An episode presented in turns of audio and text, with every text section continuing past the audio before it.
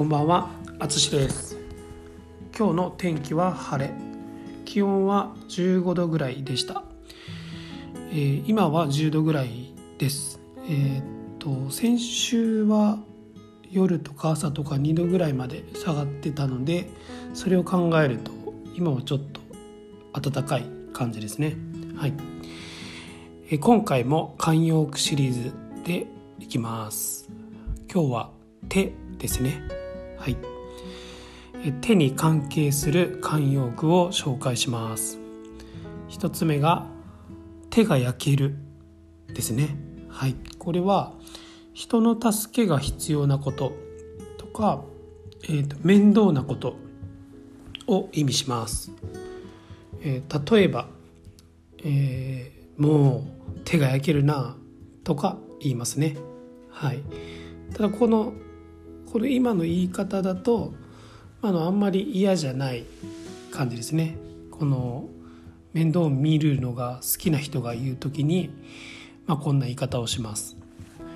はい、えー、それから2つ目が手を切るですね。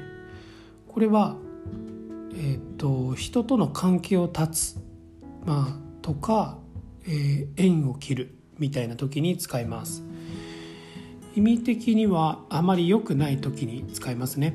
悪い関係とか、えっとまあ、男女の関係を断ち切る時に言います。例えばえっとまああいつらとはもう手を切ったとか、えー、もう彼女とは手を切ったなどと言います。それから、えー、っと3つ目手を引くですね。これは仕事など続けていたものから、えー、退くですね。こう、まあ、辞めるとかそういう時に使います。例えばこのビジネスからは手を引くなどと使います、えー、手を使った慣用句はたくさんあります、えー、手イコール、まあ、人との関係みたいな表現がとても多いです。日本では、こういう関係とか、まあ、大切な関係のことを縁とかも言うんですけど、まあ、この縁を手という言葉で表現する ような慣用句も多いと思います。気になった方は一度調べてみてください。ということで今回も最後まで聞いていただきありがとうございます。ではまた。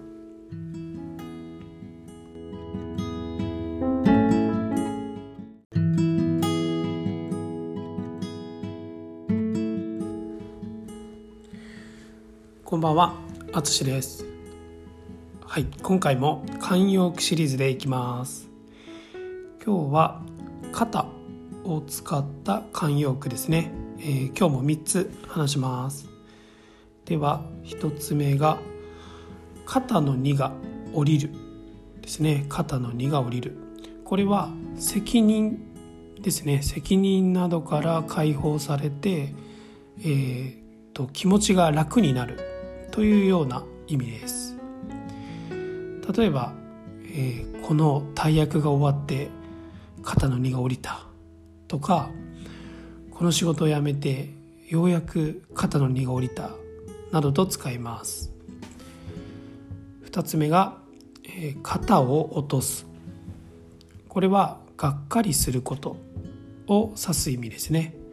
例えば大切な試験に落ちた彼は大きく肩を落としたとか彼はずっと好きだった彼女に振られ大きく肩を落としたなどと使います、えー、3つ目が、えー、肩を持つですね。